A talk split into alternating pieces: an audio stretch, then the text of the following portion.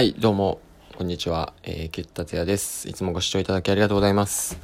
えー、っと、普段はテクノロジーとか経済のニュースを、えー、ダンサーの視点からお届けしています。はい。というわけで、えー、今日はですね、お題ガチャをやっていきたいと思います。はい。というわけで、今日、今週のお題はこちら。はい。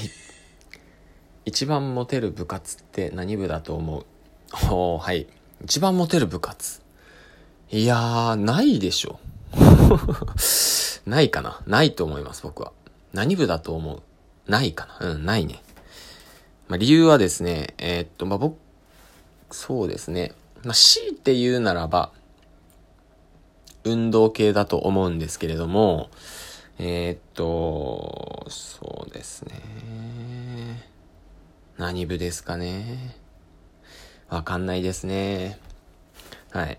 えっ、ー、と、まあ、ないっていう理由はですね、えー、まあ、その人がですね、一生懸命やってたら何でもかっこいいと思うんですよね。うん。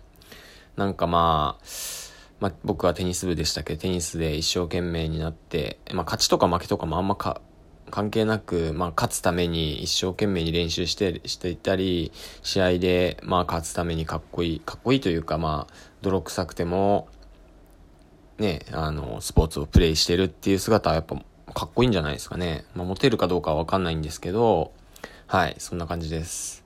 あ、多分、モテるっていう意味をもう少し解釈をすると、一個思いつきましたので、それはちょっと後で言うことにして、えっ、ー、と、文系の人たちもですね、一生懸命、まあ、漫画とかを描いてたりとか、まあ、例えば美術部っていうのがあったら美術やってたらかっこいいんじゃないですかね。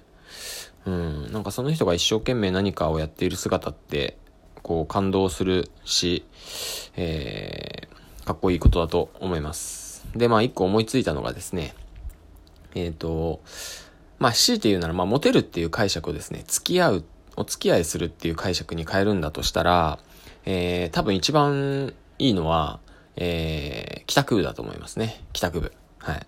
帰宅部は、やっぱ時間ができるので、やっぱ男女の交際する時間がえー、物理的にあるっていう、えー、のが最高の回答ではないでしょうか。皆さんどう思うでしょうそれでは、ここで。